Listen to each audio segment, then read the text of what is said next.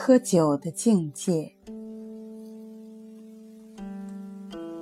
做人有一种境界，这在庄子的作品里可以看到；作诗有两种境界，这在宋人词话里也可以看到；做学问有三种境界，这是王国维的说法；喝酒。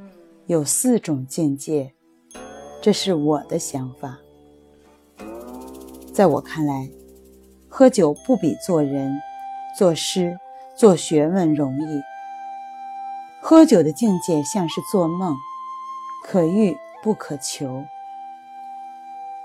喝酒的境界可分为一年、十年、百年、千年。一年又过一年春，百岁曾无百岁人。这是喝酒的第一境界，看似洒脱，实则无奈。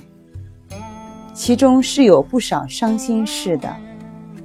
别的且不说，时光催人老，就够人伤心的了。再说，又有多少人活到百岁？生年不满百。常怀千岁忧，秉烛夜游，寻欢作乐吧。寻欢作乐，实则就是无奈。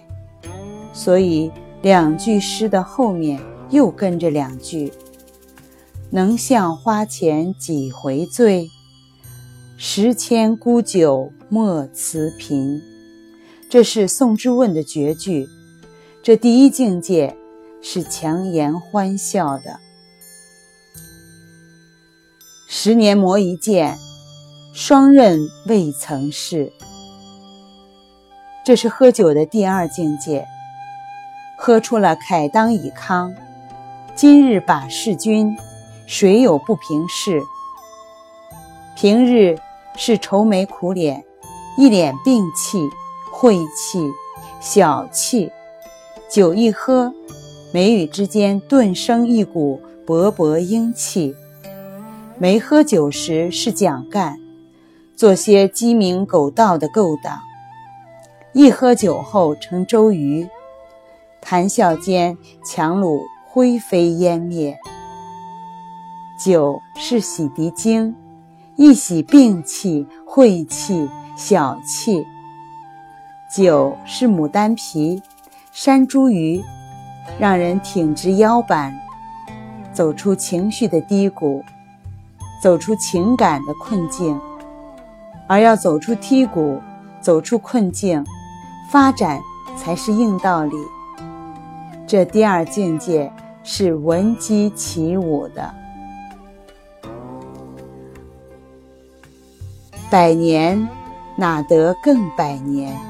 今日还需爱今日。这是喝酒的第三境界，既不要强颜欢笑，太累；也不要闻鸡起舞，太苦。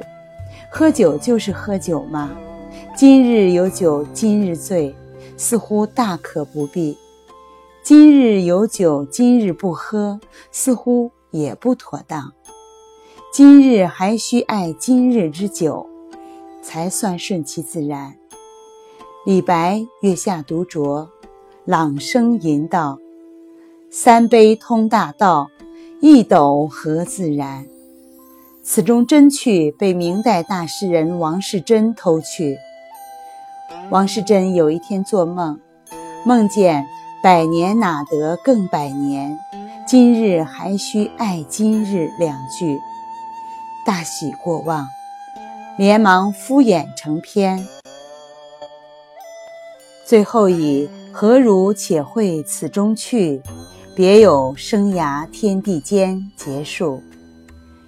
一斗何自然，就是别有生涯天地间了。这第三境界，也就是顺其自然，有点老生常谈了。